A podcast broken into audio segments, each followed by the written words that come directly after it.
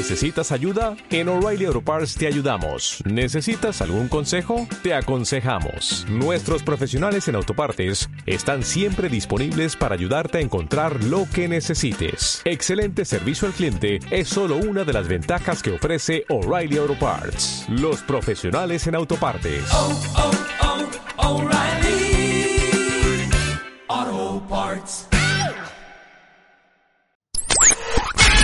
Escucha todos nuestros playlists y contenidos en Spotify. Búscanos como Marta de Baile. Marta de Baile 2022. Estamos de regreso y estamos donde estés. Estamos de regreso en W Radio. Son las 11.04 de la mañana. Estamos todos de acuerdo que lo que sucedió en Querétaro no le pasó a un estado o a un estadio ni a un deporte. Nos sucedió a nosotros como sociedad civil, como humanos, y esa es la verdadera tragedia. En lo que somos capaces de hacernos unos a los otros, tanto en México como en el resto del mundo. Todos hemos estado horrorizados con los videos que hemos visto. Francisco Javier González, comentarista deportivo, prensa, radio, tele, parte del comité deportivo de TUDN, comentarista en W Radio, columnista del diario Reforma, amigo y gran conocedor, está con nosotros. Y en un momento más se une esta conversación Miquel Arriola, también presidente de la Liga MX. Pero me, parecía, me parecería difícil de creer que alguien allá afuera no supiera lo que pasó. Pero danos un recap. Con mucho gusto, Marta, un, saludo a todos ustedes. Bueno, ocurre que hay un partido entre Gallos Blancos y, Atlas el pasado sábado en la corregidora de Querétaro, en el que ya había eh, un, encono, ya había un pique entre ambos equipos por antecedentes deportivos y no deportivos que, finalmente eh, ponían ahí eh, el alerta de que había que tener cuidado. Hay, una, un, hay enfrentamientos antes del partido, hay enfrentamientos al medio tiempo y al minuto 60 eh, pues viene la debacle, viene la debacle porque empieza eh, a alborotarse la tribuna, porque la, este, la, la, barra del equipo local de Gallos Blancos de Querétaro da la vuelta al estadio a, a través de su interior, arrasando con puertas, arrasando estaban, con vigilancia. Estaban, estaban separados. Estaban separados, correcto, sí, cada quien estaba en su zona. Y eh, después de esto viene una, una, persecución hacia la gente del Atlas que, eh, bueno, te, te, te, termina lanzándose al campo, buscando refugio, buscando protección, pero hasta ahí van también los de Gallos Blancos, nadie los puede detener. Y pues se arma lo que ya armó, una, una situación que te diría, hemos visto broncas muy fuertes en, en, en, el fútbol mexicano, en el fútbol internacional, pero la manera de proceder de estos tipos sí rebasa y, lo decía bien Miquel Arreola, re, rebasa lo que se ha visto del perfil de una bronca en, en, un estadio de fútbol. E, eso ya es delincuencia. Y, y, bueno, se espera de noticias, de confirmaciones de, cómo van los lesionados, no, no se habla de ningún fallecido, pues, pensé que había imágenes que hacían pensar que lo sabía, ¿no? Claro. Mauricio Curi, gobernador de Querétaro, eh, actualizó hace algunos momentos la cifra de personas lesionadas. Son 26 heridos en el hospital, tres en estado muy grave, fracturas en el cerebro, hemorragias, eh, 19 ya fueron dados de alta y salen cero muertos. Y lo que nos tiene a todos muy mal es que hay cero detenidos. Entonces, quería que viniera Miquel Arreola, presidente de la Liga MX, Fran y Cuentavientes. Y la primera pregunta que te quiero hacer, Miquel, y mil gracias por, por estar con nosotros el día de hoy, porque sé que estás en llamas desde que esto sucedió. Pero quiero hacerte una pregunta que me parece muy importante. En un partido, ¿quién, Miquel, es responsable de qué? A lo que voy es, no, pues la liga es responsable de esto, pero el dueño del estadio del otro, pero el gobierno de esta parte. ¿Quién se hace responsable normalmente en un partido de fútbol? ¿De cuál parte? Gracias, Marta. Muy buen día. También saluda a Francisco Javier.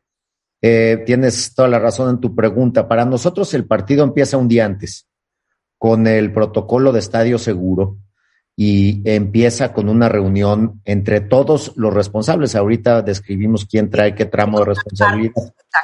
Eh, primero, las autoridades de seguridad pública municipal y estatal, que son las que dan las garantías para que el partido se lleve a cabo. Segundo, las autoridades ahora de salud por el protocolo COVID. Tercero, el club. Y cuarto, el comisario de la liga. El comisario de la liga es un poco el que concentra todas a, todas esas autoridades y determina con un checklist, pues cuáles son eh, los elementos que se tienen que dar para que el partido empiece al día siguiente. ¿Qué pasó en Querétaro? En el tema de la seguridad. Perdón, perdón, porque ya sabes que nos encanta entender las cosas a profundidad.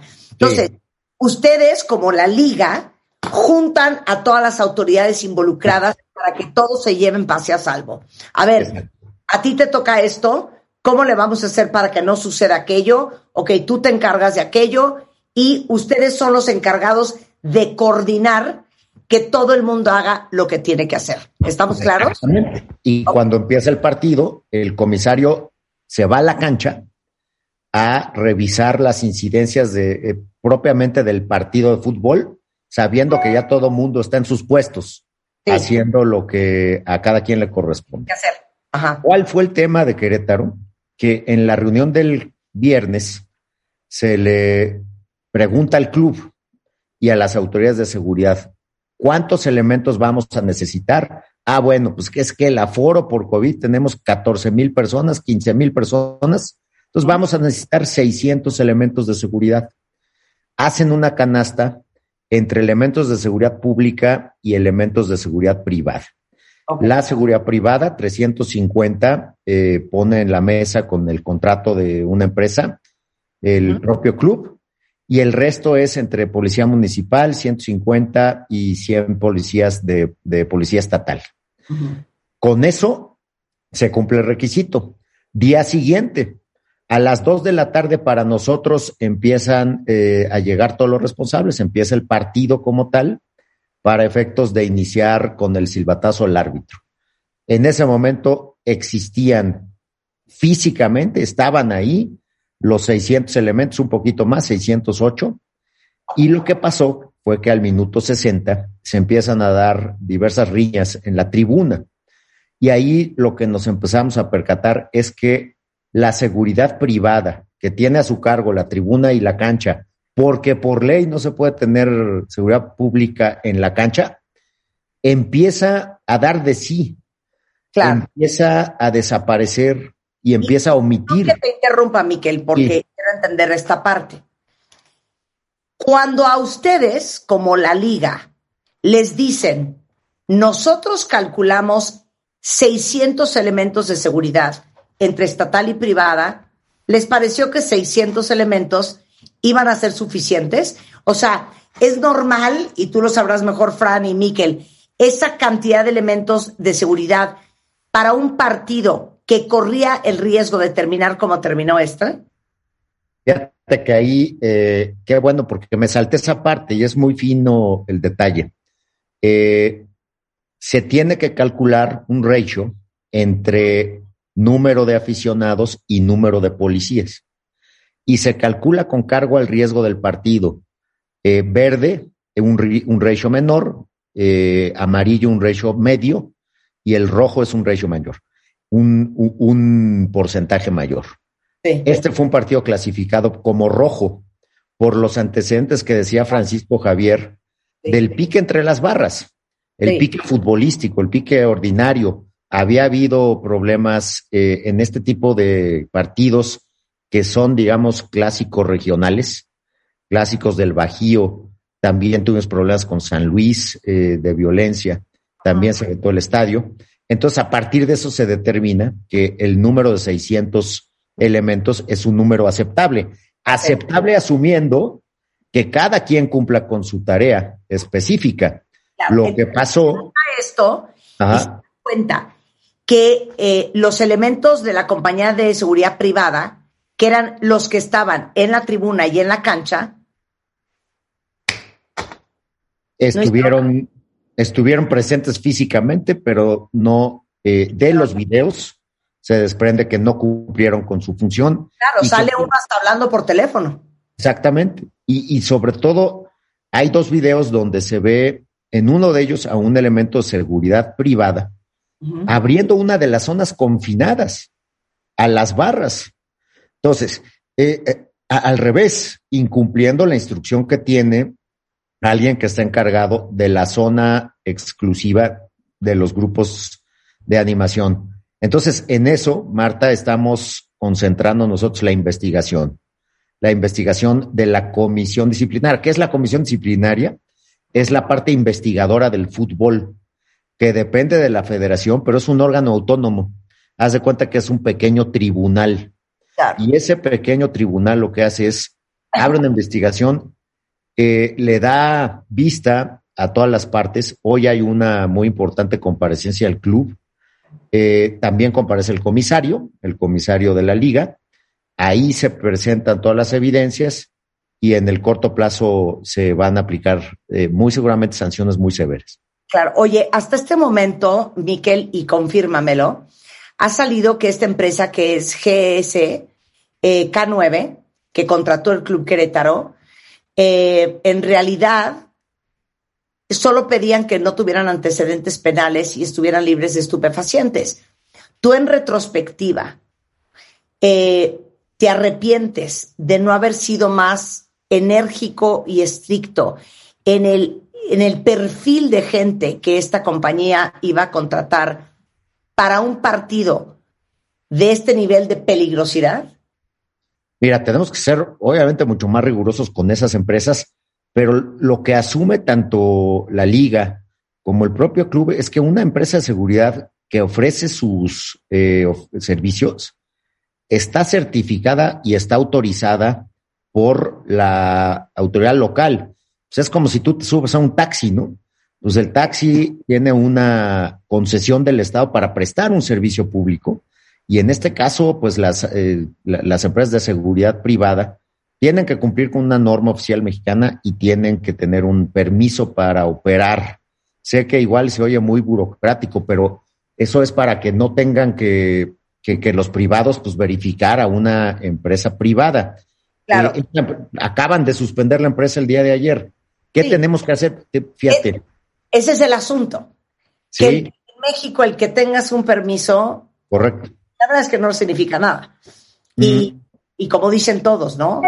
Los elementos de seguridad presuntamente les pagaron 300 pesos y pues, pues por 300 pesos y si no tienes mucho entrenamiento, pues yo no me rifo a un, a, un- a un grupo de 60 fulanos enfurecidos, ¿no?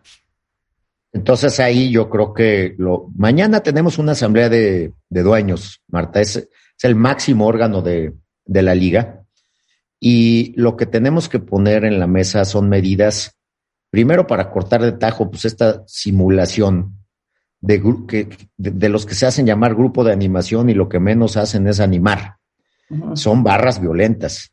Tenemos que cortar de tajo la, re- la relación, incluso de apoyo, que pueden tener de algunos clubes, de pagarles los, los boletos, de pagarles los trayectos de visita. Acabamos de prohibir ya las visitas de las barras a estadios eh, como visitantes. Eh, también está vetado el estadio. Mañana, estas son las primeras, pero mañana se van a poner otras medidas, aprovechar la tecnología para que eh, en ningún grupo de animación se deje entrar a nadie que no esté registrado. Con códigos QR, como lo está haciendo la selección, estamos preparando ese paquete de medidas para que primero sancionemos muy bien a los responsables de esta y nos cercioremos que no viene otra y luego pues, sigamos adelante porque el mensaje que tiene que mandar el fútbol, la industria, es que castigó, resolvió y que tiene el- la capacidad de continuar. Oye, y, y aparte el estadio de la corregidora está suspendido, ¿no? Está suspendido y eh, la duración de ese castigo también va a estar a consideración de la, de la comisión disciplinaria y, y seguramente la duración pues, del castigo será una cosa que no tenga precedentes. Oye, Miquel, ¿Cuál sientes tú que fue el error de la liga? Pues mira, yo creo que el, el no, no, solamente hay que determinar que existen los elementos de seguridad privada, eh, creo que el, el tema fue pues, confiar en una, en una empresa de seguridad privada y también en lo que pues, el, el, club está contratando. Pero nosotros, desgraciadamente, no podemos ir más allá. No somos policía, no somos ministerio público. Es, sí. muy, es, es, muy importante que la gente sepa pues, cuál es el rol de una liga. La sí. liga tiene que organizar los partidos, garantizar la, la seguridad, pero es seguridad pública. Creo que un espacio muy importante de oportunidad para el futuro es que la seguridad privada, si se va a contratar, no tenga nada que hacer con los grupos de animación, que eso sea pura seguridad pública. Oye, Miquel, eh, también me parece, igualmente te, mando un abrazo. Eh, al final, Gallos, eh, y, seguro que esto no fue voluntario, pone en jaque a todo el mundo del fútbol, porque, porque hay malos, sabemos que hay malos en muchos ámbitos y, ya se han metido al fútbol, ¿no? Bien lo comentas, se han infiltrado en las barras, se han infiltrado en, en diferentes este, estamentos y hay que estar listos para recibirlos, ¿no? Porque hoy estamos viviendo un, país lamentablemente violento. Eh, sin, sin querer juzgar a Gallos, pero sí enunciándolo, este, Gallos puede eh, enfrentar económicamente la operación de un equipo de primera división, quiso ahorrar en la seguridad, se confió por ser una directiva nueva.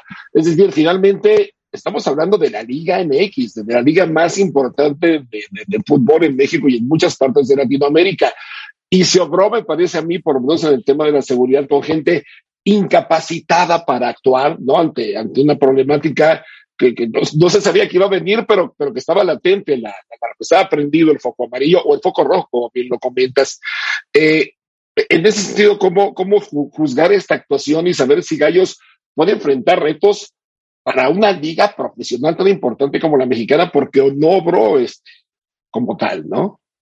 Tienes razón, eh, Francisco Javier. Hoy comparece ante la comisión disciplinaria.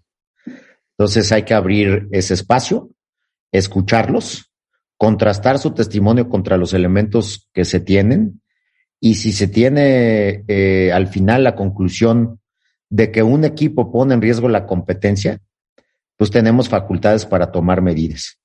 Y eso que esté muy claro. Eh, no vamos a poner en riesgo ni la seguridad de las personas y tampoco de la seguridad de una liga que como tú dices, pues guarda un espacio muy importante en, entre las ligas del mundo. Entonces, así lo vamos a considerar, Francisco. Oye, Miquel, fíjate que parte de la furia de todo el mundo, eh, y a lo mejor no, no, no eres tú necesariamente la persona, pero seguramente estás informado. Y como preguntaba al principio, porque yo creo que es importante aclarar en, en, un evento como este, quién es responsable de qué, ¿no? Claro. Pero igual te pregunto porque pues no tengo en el teléfono eh, a Mauricio Curi, el gobernador de, de Querétaro, pero todo el mundo está furioso porque dice, después de las imágenes que vimos en esos videos, es que no hay manera que no haya muertos. Correcto. Mira, ante esa duda que empezó a surgir desde el sábado, eh, yo me fui a Querétaro ayer muy temprano y estábamos ya cerca de las nueve de la mañana en el estadio haciendo la reconstrucción de los hechos y eh, preguntándole punto por punto a la directiva qué pasó. Por eso ya tenemos todos estos datos. Después de eso fuimos a ver al gobernador para que como industria le externáramos nuestra preocupación respecto de las detenciones. Tenemos que, subrayar que para nosotros es muy importante, para acreditar todas estas hipótesis, pues que haya detenidos y haya testimonios. Y en ese sentido, el gobernador a nosotros nos informó, pues que eh, la incidencia ya de después de los golpes, pues se refleja en hospitales o se refleja por la vía de los ministerios públicos que recogen a personas fallecidas. Uh -huh. Y en este caso el corte fue de 26 personas que llegaron a los hospitales, cuatro al IMSS eh, y el resto al, al Hospital 1 de Querétaro, Nos trasladamos al Hospital 1 Querétaro, revisamos el estado de salud de las personas. Como tú lo dijiste, hay dos personas con código rojo en urgencias que eh, están estables. Después hay una persona en terapia intermedia que tiene esta hemorragia. Eh, entonces, la cifra tanto de lesionados como de otras circunstancias, pues esa cifra la da el gobierno y nosotros lo que tenemos que hacer es estar muy cercanos a eso. Claro. Y sí, hasta la fecha, y yo creo que es frustrante para todos, incluyendo para la liga, no hay ningún detenido. Ahí Pero es donde...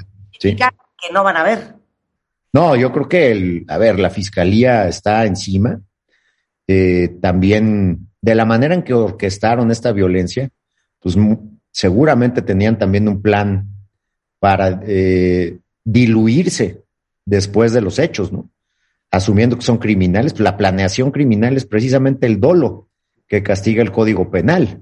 Entonces, eh, yo, yo creo que lo- en lo que hay que confiar es en una serie de detenciones con inteligencia para detener precisamente a las personas que lo orquestaron y, y de ahí también pues, eh, concluir qué fue lo que pasó eh, distinto de la trama futbolística. ¿no? Eh, ¿A qué nos estamos enfrentando? Oye, eh, yo quisiera preguntar también, Miquel, porque eh, fue, fue terrible, ¿no? Fue horrible, fue espeluznante, pero pudo ser peor todavía. Es decir, ¿qué, qué hacer eh, como, como liga? Entiendo, eh, son dos preguntas. Lo que para el comisario es muy difícil, el momento en que se supone que todo está revisado, estar en el terreno de juego, usted no tiene la vista panorámica de todo lo que está pasando en el estadio. No sé si, si alguien más le ayuda o le deba ayudar para ver que todo esté en, en orden. Y la otra, te pregunto, ¿la liga tendría la facultad de certificar, verificar la calidad de los servicios de algo que parece muy simple, pero que es muy complejo, ¿no? E- Es una especialización de los cuerpos de seguridad, un espectáculo masivo como, como es el fútbol profesional. Porque yo no sé si otros equipos también recuerdan esa plática de voluntario y ofrecer 300 pesos a quien vaya para cubrir el número de, este, de, elementos que, que, que dispone la liga y los protocolos para que estén en un estadio. ¿Cómo, cómo prevenir la que sigue? Que este, partidos va a haber muy pronto de nueva cuenta, ¿no? Sin duda, Francisco, pues mira, con esta experiencia ser mucho más cuidadosos en este, en este tema de las, de las empresas de seguridad que siguen siendo certificadas por el Estado. Nosotros no nos podemos sustituir en actividades propias del Estado, eh, tanto a nivel estatal como a nivel federal. Pero cuando hablemos ya de atención a los grupos de animación, creo que lo que tenemos que cambiar es que solamente se atiendan a través de seguridad pública. Si vas a, hablar de pues, otros servicios de seguridad de, de menor, digamos, eh, categoría, bueno, pues entonces ahí sí que se puedan apoyar por servicios de seguridad privada, ¿no? Pero eh, eh, también yo, y, hay otra cosa, eh, revisar mucho mejor la inteligencia de redes sociales para determinar banderas amarillas o banderas rojas, para que podamos, en conjunto con el club, en conjunto con las fuerzas del orden, pues determinar pues, si, si hay un riesgo por el más, más mínimo que sea, o jugamos a puerta cerrada, o se, reactiva, se, se reprograma el partido, ¿no? Pero no poner en riesgo el todo por un partido de fútbol. Por ciento. Oh, sí, oye, una más y diferentes, Marta, viniendo de una pandemia tremenda que ha afectado la economía de los clubes, ¿qué, qué medidas podría aguantar el fútbol? Se ha especulado mucho y la reunión con, con los eh, dueños de, los equipos es hasta el día de mañana. Hay que esperar a todo eso.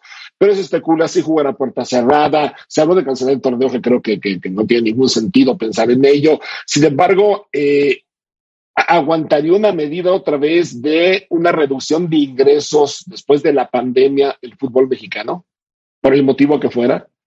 No la aguanta. Yo creo que por eso esta asamblea es tan importante. Eh, tenemos que enfocarnos contra el problema específico que son estos grupos y reanudar. Veníamos ya con un promedio de 19 mil personas por partido, eh, Marta Francisco, que ya se parecía mucho al pre-COVID. el pre-COVID andaba por ahí de 24 mil. Entonces veníamos pues muy bien en términos de promedios.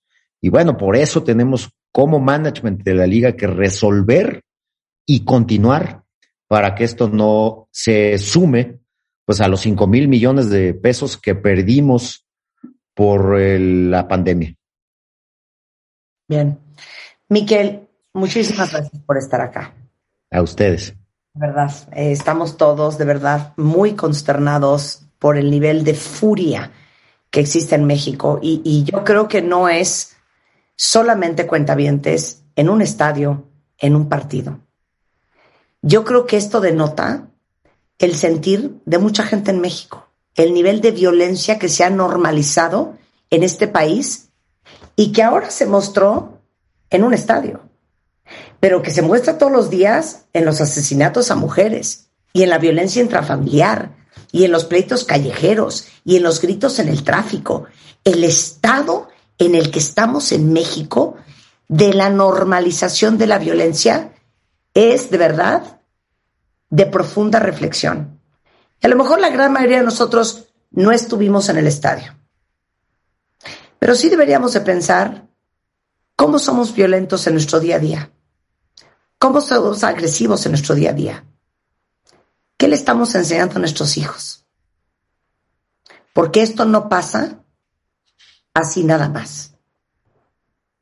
Esto no pasó solamente porque no había más elementos de seguridad. Esto pasó porque así están las entrañas de nuestro México. Fran, no sé qué opinas tú. Eh, lo, mismo que tú, este, Marta, yo escribía hoy, en Reforma justamente que, que, de repente son, son tan espeluznantes las escenas sustituidas al día siguiente por otras y al día siguiente por unas nuevas, que, que la, la, la atención se te dispersa y terminas normalizando, resignándote, entristeciéndote, pero sabiendo que es una realidad con la que vivimos. Y este, y, efectivamente, la, la, autoridad del estadio pues, estaba para dar abrazos, no para controlar nada. Y estoy seguro que con abrazos pues no, no, no llegamos a ningún lado. ¿no? 100%. Fran, muchísimas gracias. A ti, Marta, un abrazo, Miquel, igualmente. ¿Quieres agregar algo más? Pues que en este, en este escenario que tú relatas. El fútbol tiene que ser el menos relacionado, no el más relacionado a la violencia, y en eso vamos a trabajar. Muchas gracias, Miquel. Muchas gracias a los dos. Un abrazo. Pausa y eh, regresamos. Después del corte, vamos a cambiar radicalmente de tema. El doctor Abel de la Peña está con nosotros. Más adelante, eh, Tere Díaz, ¿cómo rompes tu techo de cristal interno? Todo eso al regresar antes de la una en W Radio. Escuchas a Marta de Baile por W Radio. Síguenos en Facebook, Marta de Baile. Y en Twitter, arroba Marta de Baile, Marta de Baile 2022. Estamos de regreso. Y estamos... Donde estés.